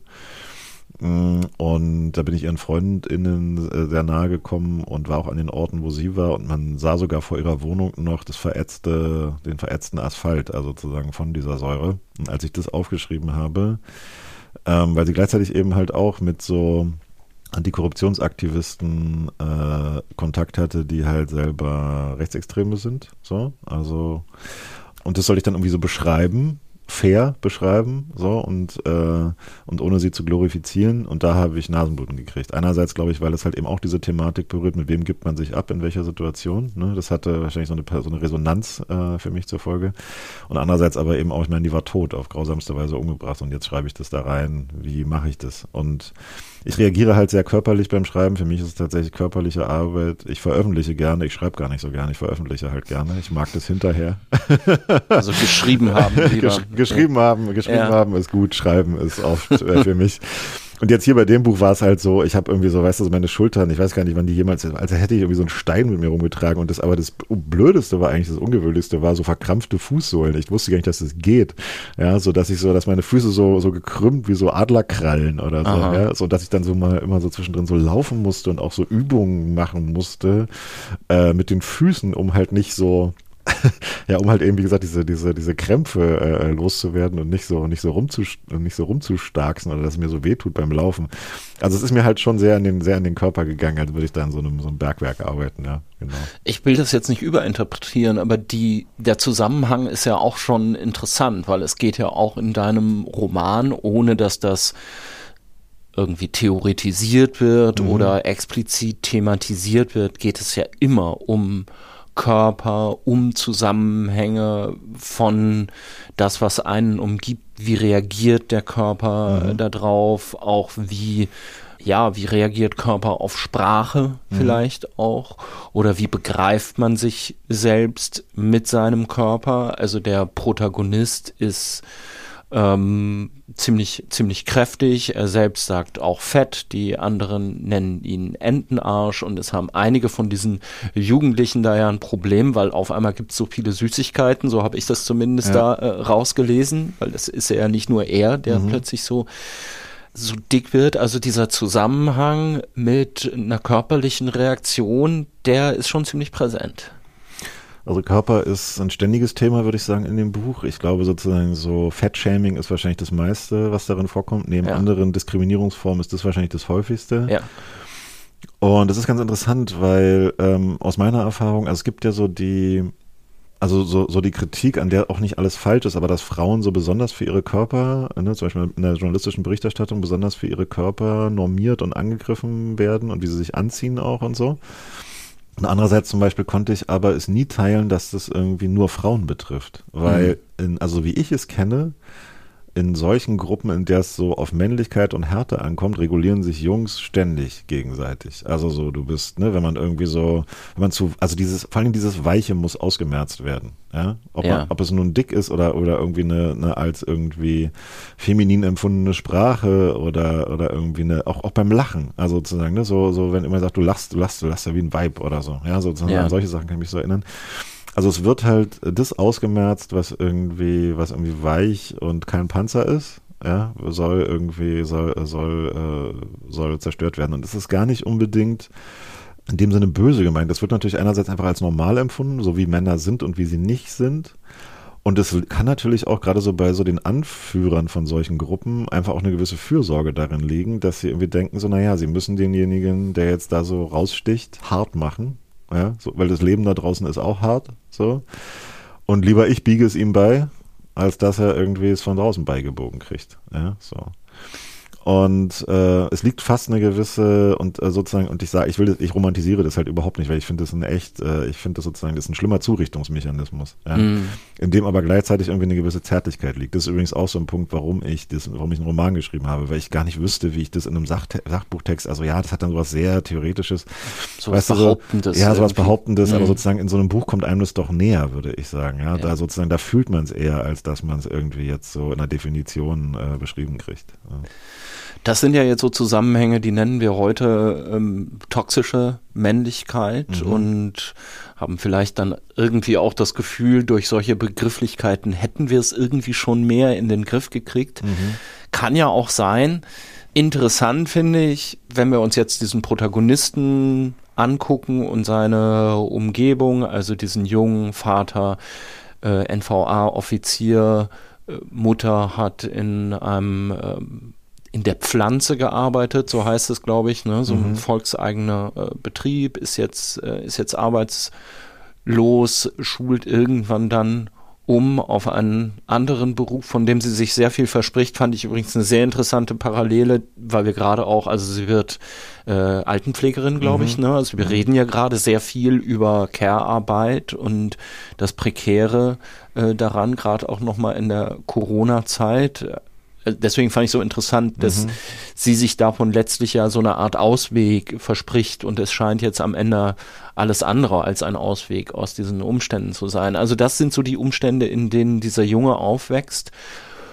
Und es geht doch eigentlich immer um so einen Zusammenhang, du hast das ja eben auch schon angesprochen, als wir noch über Russland und die Ukraine und über Putin geredet haben, Zusammenhang von erfahrener Schwäche und irgendwie irgendwo hergeholter Stärke, mhm. oder? Das scheint mir eigentlich so das zentrale Ding in dem Roman zu sein, also die Erfahrung, die da verarbeitet wird. Ähm, ja, ist es. Also die, ähm, oder es ist zumindest eins der zentralen Motive. Ne? Also sozusagen dieses, also mich hat mal neulich ein Kollege gefragt, nach Klaus Teweleit und Männerfantasien, wo es irgendwie auch so darum geht, ne, so ein Buch, so ein dickes, so ein fetter ja. Wälzer ist, wo es so um so, wo es auch um, um, ums Hartwerden geht und so. In der Weimarer Republik, glaube ich, und da geht es mm. um den soldatischen Körper, so wie ich mich ich, erinnere. Ich glaube, es geht um total viel in dem Buch. Ich habe es nie gelesen. Ich, ich da, weiß das hab, auch nur aus zweiter Hand, ehrlich genau. gesagt. Ja. Man, man, hört halt so viel davon. Jetzt bin ich auch noch in der Taz, äh, wo man das vielleicht so einatmet, ne, durch so KollegInnen, die es vielleicht gelesen haben. Ja. so, also in so linken Kreisen wird es ja immer irgendwie zitiert. Also ich glaube sozusagen diese, diese Verpanzerung, dieses Hartwerden, mhm. es, ist, es ist ein Thema und es korrespondiert, also sozusagen, es muss aber nicht, das muss man ja schon sagen, es gibt ja auch Gruppen, die das können ohne ohne die Nazi-Ideologie. Ja, es gibt sozusagen einfach sozusagen männliche, sehr, sehr, sehr, sehr männliche Gruppen, wo diese Dynamiken existieren. Und ich würde halt sagen, was dieses Buch beschreibt, ist, dass diese Nazi-Ideologie dann dazu beiträgt oder dem aufgesetzt wird oder es potenziert, ne? sozusagen also wieder, wieder so eine Synergie eingegangen wird, weil diese Form von, weil diese Form von, von Männlichkeit und Männlichkeitskonstruktion und dieses Hartwerden sich einfach gut mit dieser Ideologie, muss man einfach mal sagen, äh, verträgt. Also so, ja, das ist sozusagen die, die passt wie Arsch auf einmal. Es ist, äh, äh, ja, und, und das, äh, das versucht das Buch schon auch zu beschreiben. Also sozusagen, es gibt diese, es gibt diese Härte und es gibt sie auch abseits des Rechtsextremen, äh, so, ja, es gibt sie auch in Familien, es gibt sie auch in so, heute würde man sagen, innerfamiliärer Gewalt. Damals irgendwie einfach, er hat halt eine gescheuert gekriegt und so. Ja, das hört man auch aus den Fenstern irgendwie im Dorf und so.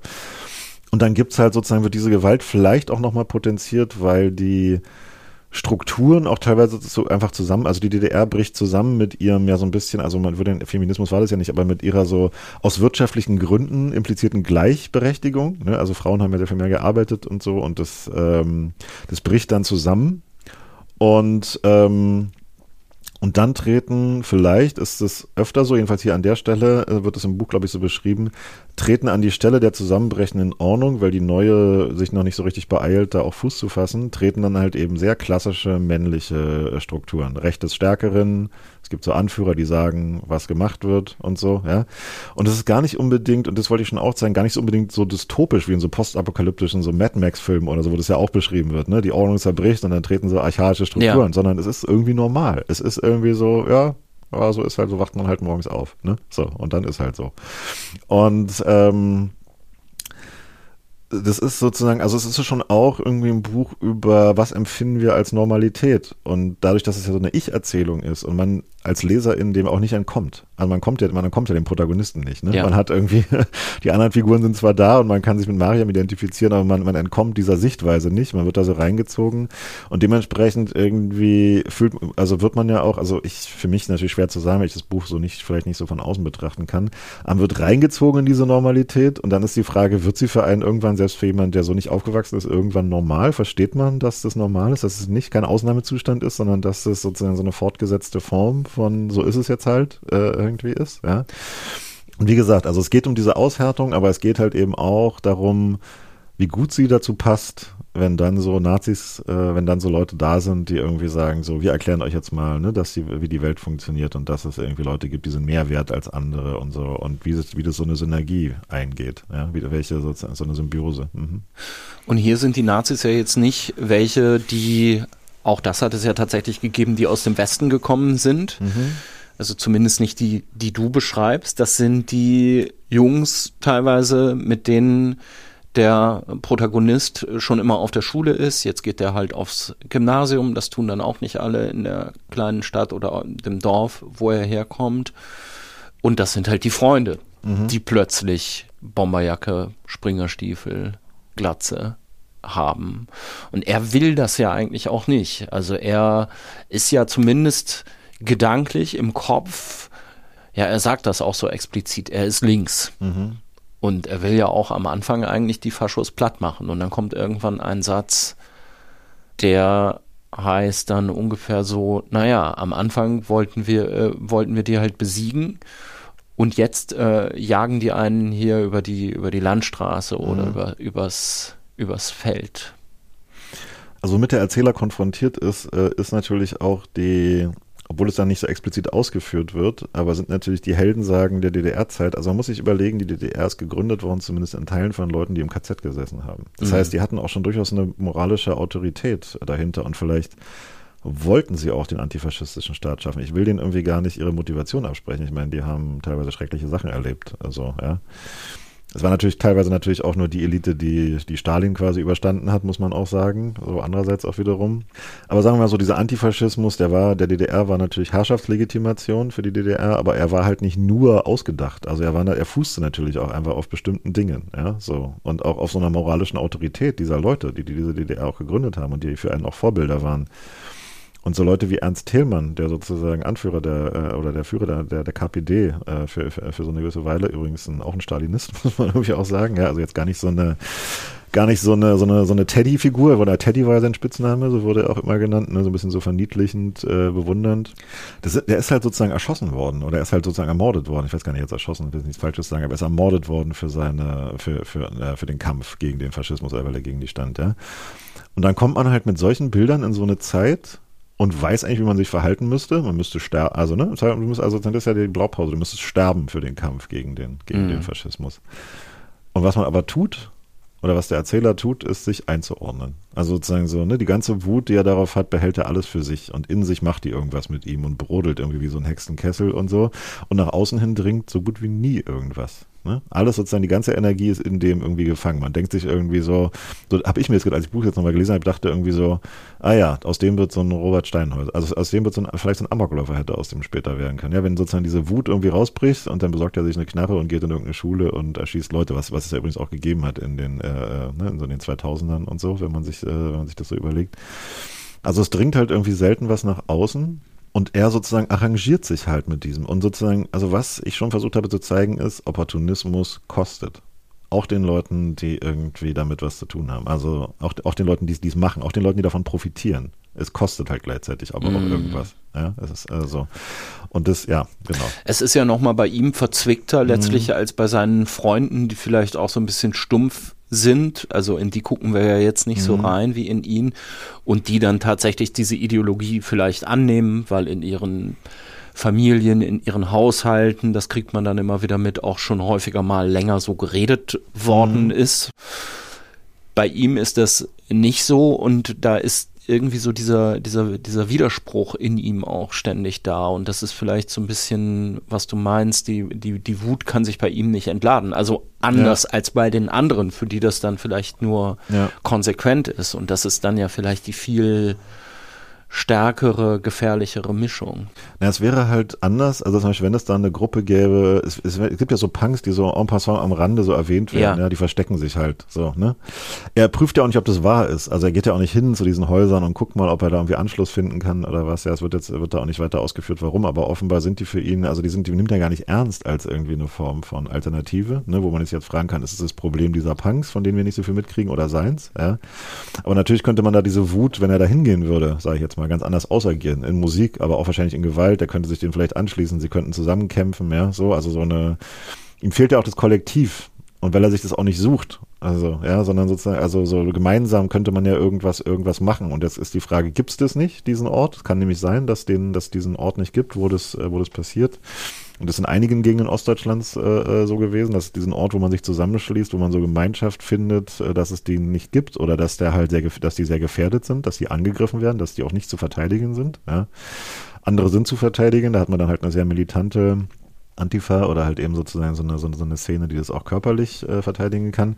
Aber da, zumindest aus seiner Sicht, äh, äh, gibt es das nicht. Und ähm, entsprechend entschließt er sich sozusagen dann dafür den Weg zu gehen, der für ihn vielleicht am leichtesten scheint, zumindest erstmal, nämlich sich den Leuten anzuschließen, gegen die er, gegen die er eigentlich ist. Es gibt ja einen anderen Weg, der auch aufgezeigt wird in einer Figur, die hast du jetzt gerade en passant schon erwähnt. Mariam mhm. ist ähm, seine Freundin, in die er auch verliebt ist. Ein Mädchen mit äh, Migrationsgeschichte. Die Familie stammt aus Georgien und es wird sogar an einer Stelle, glaube ich mal, in der Großelterngeneration, glaube ich, Lemberg, also letztlich mhm. äh, die Ukraine, mhm. erwähnt. Und diese Mariam, die ist ganz anders. Also auch ohne mit der Wimper zu zucken irgendwie sehr selbstbewusst in ihrem Anderssein, sehr stark, sehr unabhängig. Und man fragt sich immer, also man wünscht sich als Leser vielleicht auch so ein bisschen, ich will jetzt gar nicht zu viel verraten, was kommt, aber man wünscht sich von Anfang an so ein bisschen Romance. Mhm. So, das jetzt mal, also einfach ja. auf der ähm, der Unterhaltungsliteratur ja, Seite. Gut, das, das, das ist es ja auch. das ist sehr gut. Aber man, man, man, man fragt sich ja auch, sie geht dann am Ende, ist sie in Berlin und hat mit Leuten zu tun, die Gedichte schreiben. Mhm. Das wird dann von ihm aber auch nur so von ferne angeguckt. Warum kann er sich denn ihr nicht anschließen eigentlich? Also ich würde sagen, es gibt, es gibt Romance für alle, die darauf hoffen in diesem Buch und muss es auch ein bisschen geben, natürlich, ist doch klar. Ich meine, es ist eine Coming-of-Age-Geschichte auch, ja. Es sind sozusagen ja. Teenager, so. Aber es ist halt eben so eine, so eine, so eine Verliebtheit, wie es ja auch oft gibt, äh, die halt, äh, und es ist relativ normal, die halt nicht auf Augenhöhe passiert. Also er schwärmt sie halt an, ja. Das ist ja sozusagen so, diese Verliebtheit ist eine schwärmerische Verliebtheit und die ist, äh, zumindest so ein bisschen, also sie ist ja kleiner als er, so Körperverhältnisse werden ja auch immer so gesagt und diese Körperverhältnisse sind klar, also er guckt auf sie runter, aber sozusagen, wenn es um diese Dinge irgendwie geht, dann ist irgendwie einfach ganz klar, wer zu wem aufschaut, nämlich sozusagen er, er zu ihr. Äh, das ist jetzt auch nicht, äh, auch nicht ohne Brüche, die streiten sich ja auch. Mm, das heißt, es gibt so schon so Wutpunkte, wenn sie die bei ihm berührt, wo es ihm egal ist, irgendwie, äh, dass, dass sie, dass er sie so quasi als, dass er sie anschwärmt. Ähm, aber sie ist halt ja so eine Figur. Ich meine, es sind ja auch nicht alle Geschichten auserzählt in diesem Buch, aber man hat ja schon so angedeutet, ihr Vater ist ein Arschloch und vielleicht auch gewalttätig, auch vielleicht ihr gegenüber. Man kann das so ein bisschen rauslesen eventuell. Sie hat eine sehr solitäre Position. Sie ist halt irgendwie offenbar eine von wenigen, die irgendwie da nicht, irgendwie da nicht von da kommt, ja, sag ich jetzt mal so. Sie musste sich schon sehr früh zurechtfinden. Sie hat sie, sie nutzt, würde ich mal sagen, auch ihre Vorteile dabei. Also sie hat so eine, so sie hat so eine Gabe, sozusagen so Jungs äh, für sich zu gewinnen, ohne sie, also ohne sich so, ohne sich auf so eine Mädchen-Mädchen-Tour zu begeben, sondern die wollen halt sie erobern, was offenbar, ja, sozusagen. Also durch diese, diese Autarkie befähigt sie dazu, auch zu überleben und auch sich Schutz, sag ich mal, vielleicht zu suchen, wenn sie ihn braucht, also zumindestens beliebt zu sein oder, also es ist auch sozusagen so eine Form von, äh, von Überlebensstrategie, nämlich nicht diesen Move zu machen, opportunistisch äh, zu sein, sondern diesen Move zu machen, sich ganz und gar äh, rauszuwagen, so und dann halt eben, äh, das wirkt offenbar attraktiv auf Leute, selbst auf Nazis. Es gibt ja so diese eine, wo irgendwie so nebenher erzählt wird, sie hat offenbar auch schon mal auch schon mal mit einem zusammen der sich ein Hakenkreuz auf die Unterlippe hat irgendwie tätowieren lassen. Ja, ob das jetzt stimmt oder nicht, aber es wird zumindest für möglich gehalten, so. Und kann auch durchaus sein. Und sie hat halt eben auch zum Beispiel, was sie über sich selbst erzählt, bestimmt auch sehr, sehr sie. Also sie lügt auch den, auch Leute, also den Erzähler zum Beispiel auch dreimal an oder mehr, mehr mehrfach, wo eigentlich und wie ihre Familie irgendwie überhaupt in dieses Land gekommen ist oder so. Ne? Solche Sachen. Das habe ich als so einen schlauen Move von ihr gelesen, quasi fast so vor der Zeit. Wir reden ja im Moment sehr viel auch oder haben ungefähr so vor zwei Jahren, würde ich sagen, sehr viel über diesen Satz geredet, wo kommst du eigentlich her und mhm. was in dem auch schon für eine Art äh, Zurückweisung und letztlich vielleicht Rassismus steckt und sie weicht dem eigentlich ganz geschickt aus, dieser Festlegung. Ja, es ist halt so, wie soll ich das sagen? Es gibt, äh, es gab schon damals so Debatten, für die es halt keinen Namen gab. Also ich glaube, selbst das Wort Rassismus sagt ja, sagen ja selbst so Antirassismus-AktivistInnen wie Topoka Oget, äh, die ja in der DDR aufgewachsen ist, zumindest bis sie acht war, äh, dass es das Wort Rassismus nicht, äh, nicht gab. So. Es stimmt vielleicht nicht, es gab vielleicht, aber es gab es nicht überall, sagen wir mal so. Also auf dem Land gab es sowieso bestimmte Wörter nicht. Da gibt's auch eine, gab es auch eine DDR-Unterscheidung.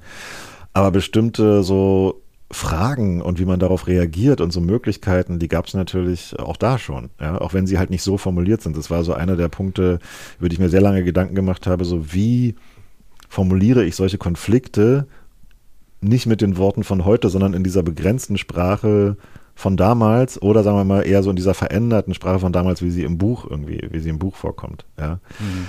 Ähm, darüber habe ich mir sehr lange Gedanken gemacht, wie kann man das, wie kann man das, das diskutieren, ohne irgendwie in so eine, in so eine heutige Sprache zu verfallen, die da überhaupt nicht reinpassen würde. Also auch ohne den so altklug unsere heute, heutige Reflektiertheit darüber ja, unterzuschieben, oder? Ja, natürlich. Ja. Also da muss ich halt schon nochmal irgendwie auch so innerlich so sehr zurückgehen und so versuchen, so wie war es denn davor? Ja. Weil der Punkt ist ja schon, wenn man, äh, also das ist halt schon so ein Punkt, wenn man wenn man, wenn man bestimmte Sachen einmal, einmal begriffen hat über Rassismus oder so, ja, oder sozusagen da auch so bestimmte Bildungsschritte durchläuft, vergisst man manchmal oft in solchen Diskussionen, was es einen selbst gekostet hat, um da hinzukommen, welche mm. Zeit man dafür gebraucht mm. hat. Also mir ist gar nicht so sehr, also sozusagen der Punkt ist auch, wenn man zum Beispiel mit Leuten vom, vom Dorf redet oder mit, mit Leuten jetzt irgendwie aus der sogenannten Unterschicht oder wie auch immer, ja, ich glaube, jeder, jeder kann das lernen, jeder kann irgendwie wissen, was irgendwie Antirassismus ist und wie man so redet und so. Aber Leute, die, die schon, die sagen wir schon, die, die sagen wir schon weiter fortgebildet sind und die dann mit anderen Menschen reden, die es vielleicht noch nicht so sind, ja, oder die da irgendwie auf einem anderen Level unterwegs sind oder was. Ich will es jetzt gar nicht so, äh, so, so urteilen sagen. Die tun oft so, als hätten sie selbst nicht Jahre gebraucht, um dahin zu kommen, wo sie jetzt sind. Weißt du, was ich meine? Das ja. ist schon, das ist schon so eine Haltung, okay, das hat mit dem Buch jetzt vielleicht nicht so viel zu tun, aber sozusagen, es hat in dem Sinne was damit zu tun, dass ich bei mir selber das auch gemerkt habe, dass man sich manchmal, wenn man bestimmte Dinge reflektiert hat und zur Entscheidung gekommen ist, wie man Dinge sieht, also zum Beispiel gibt es strukturellen Rassismus und wie spricht man es an oder so, dass man immer so ein bisschen vergisst, wie es einem davor, wie man davor eigentlich war. Ja. ja. Das wird immer so ein bisschen überblendet. Es wird relativ bald überblendet und man bildet sich ein, man wäre schon immer so gewesen. Und es ist halt, als wenn man jetzt äh, schriftstellerisch arbeitet und man in so einer Zeit schreibt, dann war schon auch so ein bisschen so, wie soll ich sagen, so Haltungsarchäologie, ja. so, sich zurückgraben irgendwie so ein bisschen in so eine Zeit, wo bestimmte Dinge irgendwie so nicht oder anders ansprechbar waren. Es ist immer trotzdem kein, es ist trotzdem kein Erinnerungsprotokoll, es ist trotzdem erschaffene literarische Realität, aber sie soll schon reflektieren, dass die Diskurse einfach anders waren und dass diese dörfliche Sprache, die manche Dinge sehr farbig ausdrücken kann, sehr begrenzt ist vielleicht zum Beispiel auch, wenn man ne? also sie hat halt Das ist jetzt sehr diplomatisch ausgedrückt halt, für das, was im Buch stattfindet. Ja, ja, genau. Also sie hat halt sozusagen, sie hat halt nicht dieses, zum Beispiel so, was du oft hast in so akademischen, urbanen Milieus, also wissenschaftliche Sprache, akademische Sprache ist darauf ausgerichtet, bestimmte Dinge sehr klar zu benennen. Ne? So, so, also sozusagen, sie ist, ein, sie ist eine sehr definitorische äh, sozusagen ja. Sprache. Und die Sprache sozusagen vom Dorf, die hat halt oft so eine fast schon schlammige Konsistenz. Also ja, ist halt irgendwie so, so in den Händen, wenn du sie fühlen könntest, wäre mm. sie sehr viskos. Ja, du hast ja. halt irgendwie so, es werden auch so Dinge besprochen, wo man manchmal so, also wenn man so richtige dörfliche Sprache mit den Leuten wirklich real beginnt, dass man erstmal eine Weile lang gar nicht versteht, worüber sie eigentlich vielleicht reden oder so. Ja. Man kriegt nur so den, irgendwie den Sinn mit, so emotional irgendwie fast so ein bisschen. Ähm, und ja, also sozusagen alles das habe ich versucht auszudrücken, wobei man gleichzeitig immer sagen muss, dass ein Buch ja darum geht, Dinge zu beschreiben und dass man Unbeschreibbarkeiten vielleicht sozusagen nur dadurch ausdrücken kann, durch so Grenzen von Sprache zum Beispiel. Oder mhm, so, ne? mhm. Das finde ich einen sehr interessanten Punkt. Also ich komme auch vom Dorf und ich kann mich noch daran erinnern, wie schwierig es mir teilweise gefallen ist, an der Uni diese Sprache zu verstehen. Ja, natürlich. Wie soll es anders sein? wenn wir heute äh, darüber reden, dann, also auch wenn es darum geht, wie kann man nicht diskriminierend reden, wie kann man gendergerecht reden, dann habe ich den Eindruck, wird relativ häufig vergessen, wenn gesagt wird, naja, das müsst ihr halt jetzt einfach lernen und das kann ja auch jeder lernen. Mhm. Und das stimmt ja auch, das würde ich schon auch ja. sagen. Nur auch von dieser Sprache mit Gaps und Sternchen und so weiter geht halt insgesamt so eine ich finde, so eine eigene Art von schlammiger Konsistenz oder so eine eigene Art von Atmosphäre aus, wo ich das Gefühl habe, ja klar, jemand, dem du vom Dorf so entgegenkommst und so mit dem redest, der weiß aber sofort, dass das jemand ganz anders ist, der nicht dahin gehört oder mit, mit dem man eigentlich nichts zu tun hat. So. Ich, ich glaube halt, und ich glaube, das wird einfach das wird einfach unterschätzt, dass man so Leute nicht überzeugen kann.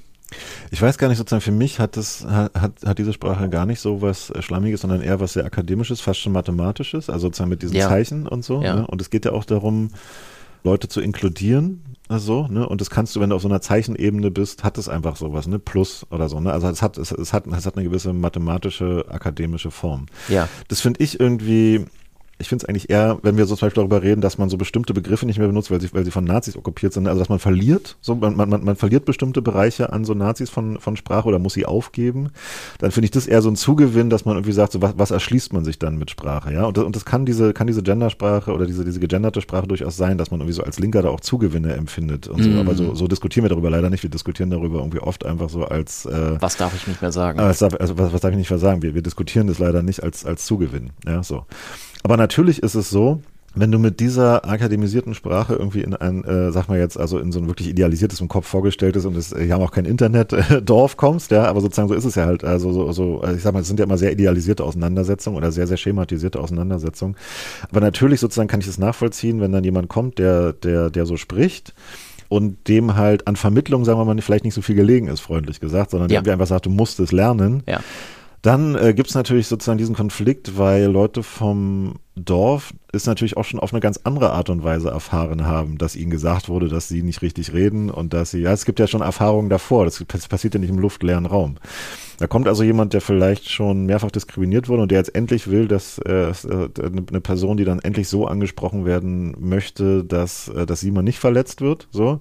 Und die trifft dann auf Leute, die irgendwie schon mehrfach verletzt wurden, wenn auch nicht vielleicht in der, also äh, ne, ich will das nicht gleichsetzen, aber sozusagen, wo es auch vielleicht eine Verletzungsgeschichte gibt mit, naja, mir ist jetzt schon 15 Mal gesagt worden, dass ich ein Trottel bin, das 16. Mal lasse ich es mir jetzt nicht machen. Und dann natürlich auch so, ja, okay, wenn Ulf Porschert in der Welt schreibt, dass die, dass die alle doof sind, dann, dann darf ich jetzt auch sagen, dass die alle doof sind. Ja? Also es sind ja sozusagen, es ist, es sind ja so Konflikte, die auch befeuert werden, ne? auch durchaus medial, wenn man sich daraus, wenn man sich davon vielleicht auch so Gewinne verspricht, rein bei Abonnenten, also reine Abonnentinnengewinne vielleicht auch einfach, aber auch so Distinktionsgewinne.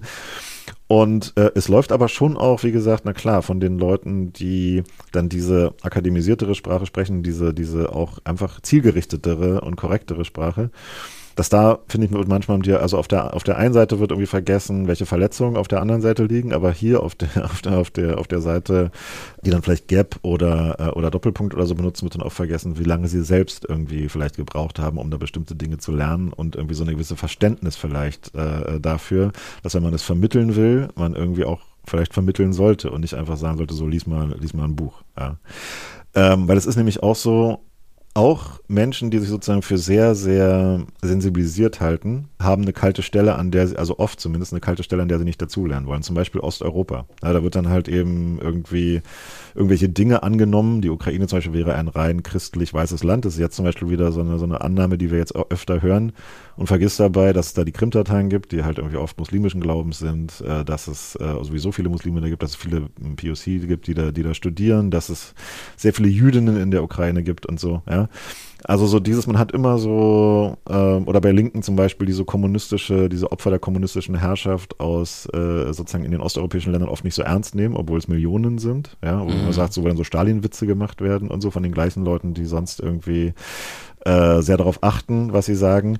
Ich würde nur sozusagen, wie gesagt, also ich bin, ich bin wirklich dafür, so wenn es um Sprache geht, dass wir da exakter und inkludierender und weniger verletzend werden sollten. Das ehrlich gesagt muss immer im Vordergrund stehen. Ich würde nur gleichzeitig dafür für plädieren, dass die Menschen auch reflektieren, wie lange sie, wie gesagt, dafür gebraucht haben und was sie vielleicht auch selber nicht berücksichtigen, wenn sie reden. Und vielleicht auch, dass es unterschiedliche Kontexte gibt, in denen man unterschiedliche Sprachregister mhm auch ja. aufrufen darf und dass die Sprache von Sternchen und, und Gaps und anderen mathematischen oder nicht mathematischen Zeichen vielleicht nicht diejenige ist, mit der man in einem Roman Zusammenhänge, wie du sie da vermittelst, besonders gut darstellen kann. Und deswegen schickst du ja deinem Buch letztlich auch so eine Art, ich habe sie ehrlich mhm. gesagt erst überlesen, Triggerwarnung voraus und sagst, hier wird diskriminierend, rassistisch, mhm. homophob, antisemitisch äh, gesprochen weil es einen Zusammenhang gibt zwischen körperlicher Gewalt und gewaltvoller Sprache, oder? Mhm. Ja, ja. Also es ist ja sozusagen genau das, in, in, gewisser Hinsicht ist es ja genau das, was auch Leute sagen, die, ähm, das ist eigentlich genau das, was Leute sagen, die, äh, die auch auf zum Beispiel gendergerechter Sprache äh, bestehen oder sozusagen auf inkludierender Sprache bestehen. Dass es einen Zusammenhang gibt zwischen Sprache und Verletzung. Ja, so.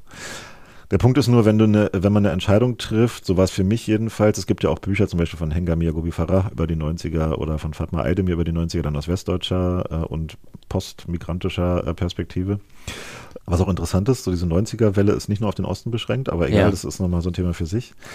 Dass wenn man diese, diese, wenn man, wenn man sich, wenn man sich dafür entscheidet, und ich habe mich dafür entschieden, einen Ich-Protagonisten, also in diese Welt zu schicken, wo man immer nur auf so einer Grasnarbenhöhe bleibt, ja, also mhm. immer nur sozusagen immer so in seiner Höhe sieht man die Welt und mehr und mehr darüber hinaus sieht man nicht dann fand ich die Entscheidung konsequent, die Sprache auch entsprechend zu wählen. Man kann das auch alles, also in so einem Buch hast du viele Möglichkeiten, ja. Zum Beispiel auch Antje Ravik-Struwel in Blaue Frau jetzt, die den Buchpreis gewonnen, äh, Buchpreis gewonnen hat. Da kommt ja immer so eine Entität von außen, die so Dinge einordnet oder so. Hätte man da auch machen können. Aber sozusagen ich, mir war es wichtig und diese Entscheidung habe ich getroffen, dass die Leserin diesem Protagonisten nicht entkommt. Und dann, wenn man das so macht, das war so mein Ding, da muss man auch die Sprache sozusagen so gestalten, um halt eben zu, ähm, um halt, um halt wirklich zu verstehen, wie diese, wie diese Umgebung funktioniert. Ja, sonst kriegt man das nicht, sonst kriegt man das nicht äh, gerafft. Eine andere Sache, die im ganzen Buch eigentlich eine Rolle spielt, ist Popkultur, mhm. vor allem eigentlich Musik, an der man den Wandel festmachen kann. Es werden also plötzlich nicht mehr FDJ-Lieder gesungen, sondern auf der Geburtstagsparty ich glaube, des, des Opas, ne, läuft ja, dann so. irgendwie mhm. Matthias Reim.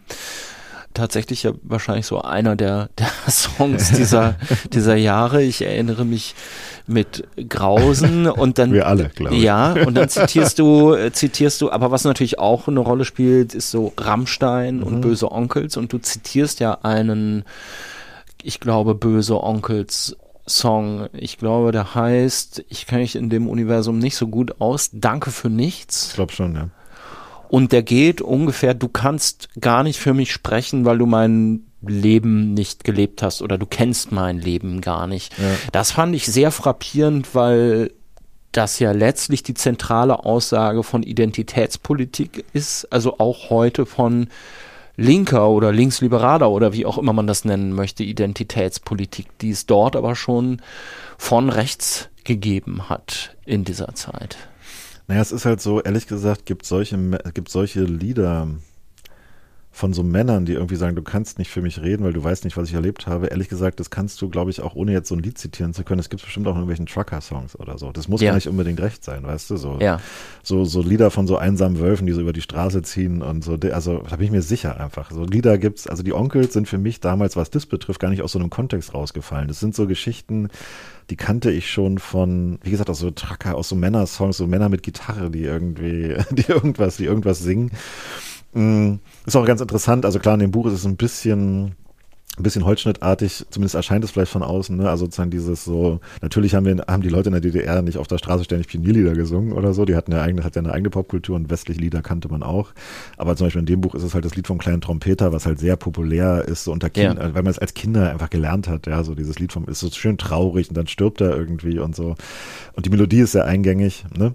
Aber na klar, es gibt, gibt auch so einen Wechsel in der Popkultur erstens, äh, gerade auf dem, also oft auf, äh, auf dem Land halt eben so wo, wo, wo so Musik gehört wird, die man halt als Städter vielleicht oder auch so in bestimmten Kontexten in der Stadt vielleicht auch, ne? in Reinickendorf hat man es vielleicht auch gehört oder was, das ist ja sehr, sehr, sehr, sehr projizierend, aber ähm, jedenfalls sozusagen die man, die man verachtet von heute aus gesehen vielleicht. Ja, zumindest ja. unsere, also wir jetzt so, ich, keine Ahnung, also Musik, die man sich jetzt nicht anhören würde oder so.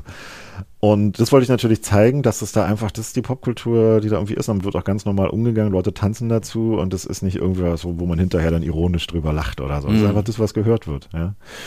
Und gleichzeitig in gewisser Hinsicht äh, fügen sich die Onkels ein in diese Popkultur, halt eben so männliche Sänger, die irgendwie so, ne, die irgendwie so ein bisschen fast schon, weil dieses, diese, diese Onkelsmusik, die hat ja auch so ein bisschen was Schnulzenhaftes, ehrlich gesagt. Man kann das irgendwie schon gar nicht anders sagen. Also vielleicht, weil es viele empfinden die als so aggressiv, aber es ist ja oft das ist die immer gleiche Leier. Also so, ich bin hier draußen, keiner versteht mich, alle sind böse zu mir, aber und ich bin auch irgendwie schwach, aber eigentlich bin ich irgendwie stark. Das ist auch äh, wieder so äh, dieses, was wir ganz am ja, Anfang schon hatten. Genau, ne? genau. Ja. Äh, bisschen heul, heul. Äh, ich werde es euch allen zeigen oder halt eben auch nicht. Bumm, Lied aus, nächstes Lied. So, ja. ja, aber was, was ich jetzt auch meinte, ist dieses Beharren darauf, dass wer meine Erfahrung nicht teilt, im Grunde gar nicht mit mir ja, über so eine, meine Situation oder die Gesamtsituation reden kann. Ja, ja, ich weiß schon, diese, diese Parallele, ich weiß nicht, wie sehr man die ziehen kann. Also ich verstehe das einerseits, ja, es gibt eine Referenz zu so einer gewissen Identitätspolitik, die aber gar nicht unbedingt rechts ist von denen vielleicht gemeint, sondern männlich, wo man aber leicht, ja. wo man leicht rechts aufsetzen kann, so, ne?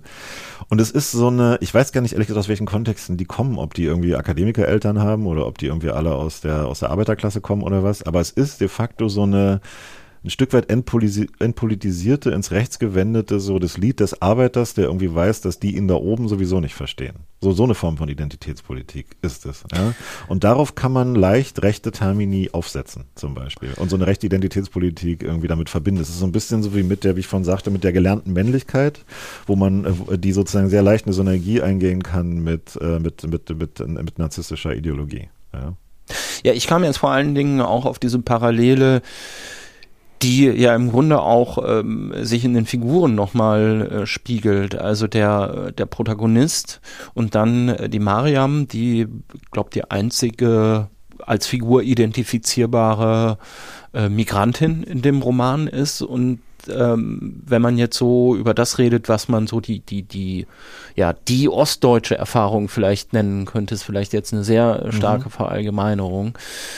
Und die Erfahrung Migration, mhm. dann scheinen die doch einiges miteinander gemeinsam zu haben und vielleicht aber auch in diesem Punkt, dass gesagt wird, nee, es kann aber niemand, der das nicht erlebt hat, mich verstehen und deswegen kann ich nur für mich selbst sprechen und alle anderen sollen sich da bitte auch raushalten. Ja, das weiß ich nicht. Also sozusagen, ja, sie, also der Punkt ist ja das, ist ja das, äh, finde ich ja das Interessante und das wollte ich auch zeigen. Also Mariam ist nicht die einzige Migrationshintergrund. Es gibt noch diese, diese Jungs, denen sich, denen sich später begegnen, die auch Gedichte schreiben, wo man weiß, die, ja. kommen, die kommen aus der, die kommen aus der äh, Ukraine, Stimmt. ne? aus ja. Odessa, so. Und das ist so der eine Punkt. Ich wollte schon einen Roman darüber schreiben, auch über so Ostdeutschland, in dem es halt eben nicht nur um Ostdeutschland geht, sondern in dem Sinne, äh, hier in dem Punkt zum Beispiel um das Post, Postsozialistische danach. Um diesen Raum, ähm, um den es mir ohnehin öfter geht. Ich weiß ehrlich gesagt manchmal gar nicht so richtig warum. Das ist vielleicht auch eher so eine emotionale Frage, weil ich so das, wenn mich auch so Bücher, oder sagen wir mal so, es besteht manchmal die Gefahr, dass wenn man so über Ostdeutschland redet und auch so Ostdeutsche über Ostdeutschland reden, dass es so ganz klein und ganz eng wird und so sehr provinziell. Und ich habe gar nichts gegen Provinz, aber dass man sich sehr vielleicht nur um sich selbst dreht, sagen wir mal so. Ja, und das, ist, sind, das sind so Sachen, die mich gar nicht so interessieren oft. Es wird dann sehr, sehr eng, sehr schwitzig und sehr warm irgendwie oft. Aber wenn man das weitet und wenn man irgendwie guckt, wie ging es dann anderen, wenn man so eine Inbezugsetzung irgendwie macht, ja, darum ging es mir irgendwie eher so. Sie sagt ja auch irgendwie, ja, euch geht's schlecht, aber meine Tante in, in Russland, so dieser schlimmen Zeit in den 90ern, die muss, die nimmt eine Knarre und, und übt damit, weil sie sozusagen sozusagen damit vielleicht Leute abwehren, äh, abwehren muss oder so, ja. Und auch so mit den Jungs aus Odessa und so, wo es dann darum geht, na, ist halt, da sind die Geschichten kommen mir irgendwie bekannt vor, wir sind irgendwie so ein Stück härter. Das ist ja, sind ja so in Bezugsetzungen, ja, und die stimmen auch sicherlich nicht überall. Aber da wird halt so ein Raum aufgemacht und sich ineinander in, in Bezug gesetzt und gleichzeitig lernt er auch, ohne dass diese Worte wie Identität oder so jemals in, äh, in, in den Mund genommen werden, aber er lernt halt auch schon so, es ist halt vielleicht auch einfach okay, wenn man irgendwie nicht für jeden sprechen kann oder wenn man so, das ist wie in einer guten Beziehung ja auch, würde ich sagen. Also ich meine, weißt du, du hast auch sozusagen, wenn du jemanden heiratest oder was, hast du zum Beispiel, hast du die Wahl, dem anderen irgendwie in den Kopf zu kriechen und jede, und jede irgendwie äh, Regung vorherzuahnen und was so. Was denkst du gerade? Was denkst du gerade? So eine ganz schlimme Frage, die ich früher auch bestimmt gestellt habe. oder du sagst halt so, hm, ja, okay, verstehe ich jetzt nicht, mache ich aber einfach, weil, weil der Partner halt so möchte. Ist jetzt, ja, ja muss ich auch nicht verstehen. Ist okay. egal, ich mach's halt einfach. So. Ja. und ähm, und, und, und sozusagen, also auch, auch so in solchen, in solcherlei Beziehungen. Es ist okay, sich nicht, nicht alles hundertprozentig zu verstehen. Es ist aber auch okay, halt eben dann zu sagen, okay, ich vertraue dir mit der Ansage, die du machst. Ich mache bestimmte Dinge halt nicht. Ja, mein Gott, wir müssen darüber jetzt auch nicht ewig irgendwie labern. Ja, so diese, so, es gibt doch wirklich nichts. Ich meine, sozusagen, liest du diese ganzen Gender und was man jetzt noch darf und darf man noch N-Wort sagen, Texte, liest du die etwa? Ich nicht, nee. weil sozusagen steht immer die, immer die gleiche langweilige Scheiße drin, die mich halt überhaupt nicht interessiert. Das ist so eine dermaßen Energie und Platz und Zeitverschwendung. Äh, so, man könnte einfach weiter, man könnte irgendwie einfach bestimmte Dinge einfach machen und dann irgendwie weiter, auch so ganz pragmatisch, einfach machen und weiter am Text, also sozusagen sich mit produktiveren Sachen beschäftigen. So. Ich und, kam jetzt auch nochmal, ich kam jetzt auch nochmal auf diesen Zusammenhang, also Ostdeutsche und, und äh, Migration, weil es ja vor zwei, drei Jahren oder so die Sozialwissenschaftlerin aus Berlin, glaube ich, Naika Forutan gegeben mhm. hat, die diese Parallele ja. gezogen hat, sehr deutlich. Ja. Und das ist dann in meiner Wahrnehmung, vielleicht ist die auch ein bisschen eingeschränkt, vor allen Dingen von äh, Menschen mit einem vielleicht eher türkischen Migrationshintergrund, arabischen Migrationshintergrund, oft auch sehr ähm, mit, mit nachvollziehbaren Gründen abgewiesen worden, mhm. hatte ich das Gefühl dass man sagt, okay, wir sind aber als, als People of Color immer noch einer anderen Art der Diskriminierung hier ausgesetzt, aber man kann sich ja doch schon fragen, könnte man nicht davon auch absehen und wäre das nicht auch eine Chance für Solidarisierung? Ja, also letztendlich sozusagen ist genau wie du beschreibst. Also der Punkt ist halt eben der, es gibt Ähnlichkeiten, so, und die sind auch öfter schon thematisiert worden. Es gibt so Texte auch von so Autoren wie zum Beispiel Dennis Yücel oder so, die es schon sehr früh irgendwie thematisiert haben, so welche Gemeinsamkeiten es so gibt äh, zwischen Ossis und, äh, und Türken, hat, also hat, hat, hat er es, glaube ich, gesagt, ja, oder welche Gemeinsamkeiten es da gibt zwischen ostdeutschen und postsowjetischen äh, MigrantInnen sozusagen gibt es auch Gemeinsamkeiten, bestimmte erlernte Dinge, bestimmte so Popkultur, bestimmte Verhaltensweisen irgendwie auch, ne, auch so dieses, auch so dieses Ost-West-Ding, sich unterlegen, fühlen diskriminiert sein für bestimmte Sachen, die saufen ja nur so und solche, solche Sachen. Es gibt auch in der Repräsentationsfrage so, wo tut wer Dienst und wer kriegt welche Jobs, ja, und so, und auch in solchen Fragen wie, wer, wer kriegt Geld aus, äh, aus, äh, aus Erbe, ja, wer sozusagen konnte Geld, äh, also sozusagen, wo, mm. wo, wo, wo sind die Familien, die irgendwie über die Jahre irgendwie Geld akkumulieren konnten und wo nicht, äh, sozusagen, wer kriegt welche Jobs. Es gibt sehr viele Gemeinsamkeiten. So. Und zugleich ist es halt eben so, dass es halt eben an bestimmten Punkten dann halt eben in so einem kapitalistischen System zum Beispiel auch so um Machtfragen geht und da ist es dann halt eben schon, schon wichtig, äh, wer hat wem dann, also ne, so zum Beispiel so dieser, so nach der, so nach der Wende, wie es halt viele so türkischstämmige MigrantInnen irgendwie beschreiben, da waren so Jobs, die eigentlich sie kriegen sollten, kriegten dann plötzlich die, die Ossis oder so, ja. Und mit solchen äh, Verteilungsfragen, die in so einem kapitalistischen System leider an der, also an der Tagesordnung sind, ne, so wer kriegt was, damit muss man sich auseinandersetzen, die muss man benennen können. Und man muss, ähm, auch wie gesagt benennen können, dass Rassismus einfach eine andere Diskriminierungsform ist von einer anderen Härte und einer anderen Geschichte als äh, und auch einer anderen Alltäglichkeit, also einer Frequenz einfach, ne? wenn es dir so täglich irgendwie begegnet, also sozusagen dir als Ostdeutscher, ich habe halt sozusagen schwarze Freundinnen, denen wird halt ständig irgendwie in die Haare gegrapscht von irgendwelchen, was, was, also erstmal so, was soll die Scheiße? Leute, ihr da draußen, wenn ihr das hört, bitte hört auf mit diesem Mist. und zweitens irgendwie, das passiert ja natürlich als Ostdeutscher nicht, da passieren ja schon andere Sachen und so, aber sozusagen, ich würde sagen Frequenz und, und, und solche Sachen, ja, so Frequenz, Härte. Äh, du hast halt einfach sehr kurze Haare. Ja, Daniel. genau. das kommt noch dazu. Aber die, äh, ja, da, da, da sind natürlich Unterschiede. Und wenn dann so Begriffe benutzt werden für Ostdeutschland, äh, so wenn, ne, so dafür, wie der, wie, wie der Westen mit Ostdeutschland umgegangen ist, wie Kolonialisierung, und man weiß halt, was mit Kolonialisierung Kriminalisierung verbunden mhm. ist. Also diese Grausamkeit, also sozusagen, ja, so diese irgendwie einfach so, so grausame, allein schon die Strafen, diese und solchen, also Nasen abschneiden, Ohren abschneiden, Leute, wie sozusagen, dass wenn man einfach weiß, dass zur deutschen Geschichte, so dieser Völkermord in, in Namibia so, und dann so diese Worte einfach so zu übertragen, ja, ja so wie kolonialisiert, geht natürlich nicht. So. Ja.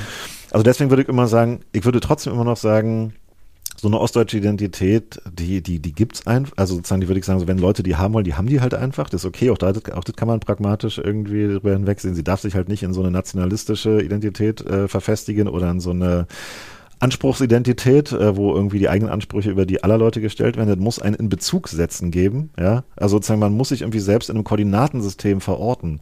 Also, also wo sind andere, wo sozusagen haben die äh, irgendwie ihre, wo, wo, wo sind deren Diskriminierung, deren Leid und wo sozusagen befindet sich meins irgendwie im Gegensatz äh, äh, äh dazu. Und dieses Koordinatensystem klingt wieder so mathematisch, das sollte sozusagen empathisch solidarisch irgendwie aufgeladen sein, ja, so, also sozusagen jetzt nicht so nicht, nicht so nicht so nicht so knauserisch, so dass da Rechnungen aufgemacht werden, aber man sollte so ein, so ein Grundgefühl dafür haben, dass eben auch andere Leute um einen herum sind.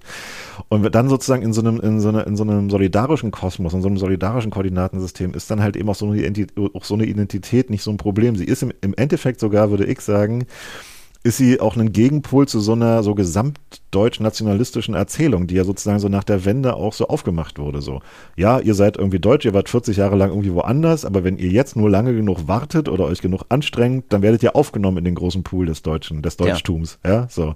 Und ich habe da kein Interesse. Mir ist auch sozusagen so diese Frage, so wann wir endlich zusammenwachsen, die ist mir scheißegal, die interessiert mhm. mich nicht. Ja, es ist okay, wenn Leute anders sind. Es ist okay, wenn es sozusagen so eine ostdeutsche Identitäten gibt, Identitäten muss man ja auch sagen.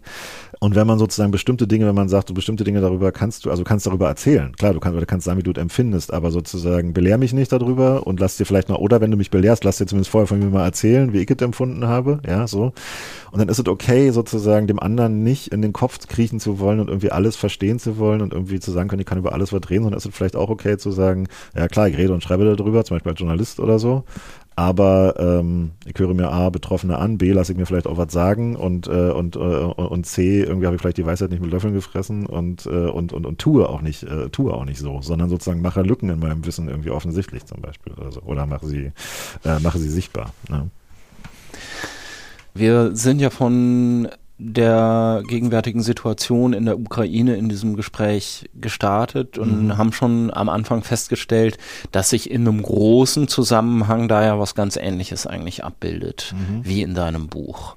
Also es gibt diesen Gegensatz Ost und West und vor allen Dingen, wie dieser Gegensatz empfunden wird, wie er wahrgenommen wird, Dekadenz und Verweichlichung. Auf ja, vor allen Dingen, wie, wie, er, wie er politisiert wird. Wie er politisiert wird, ja. Dekadenz und Verweichlichung mhm. angeblich auf der einen Seite und eben auch Weichheit als etwas als etwas Schlechtes und angebliche Härte auf der anderen Seite und Härte eben und Männlichkeit, bestimmte Form von wahrgenommener Männlichkeit als etwas Gutes. Und dieser Ost-West-Gegensatz, der da anscheinend in der brandenburgischen Provinz in den Jahren 89 und danach schon zu spüren war, den spüren wir jetzt einerseits, wenn es um solche Sachen geht wie Pegida, ist jetzt auch schon wieder ein paar Jahre her, Corona-Demos, mhm. Querdenker-Milieu, was rechtsoffen ist und in Ostdeutschland auch nicht am schwächsten vertreten ist, sage ich mal so.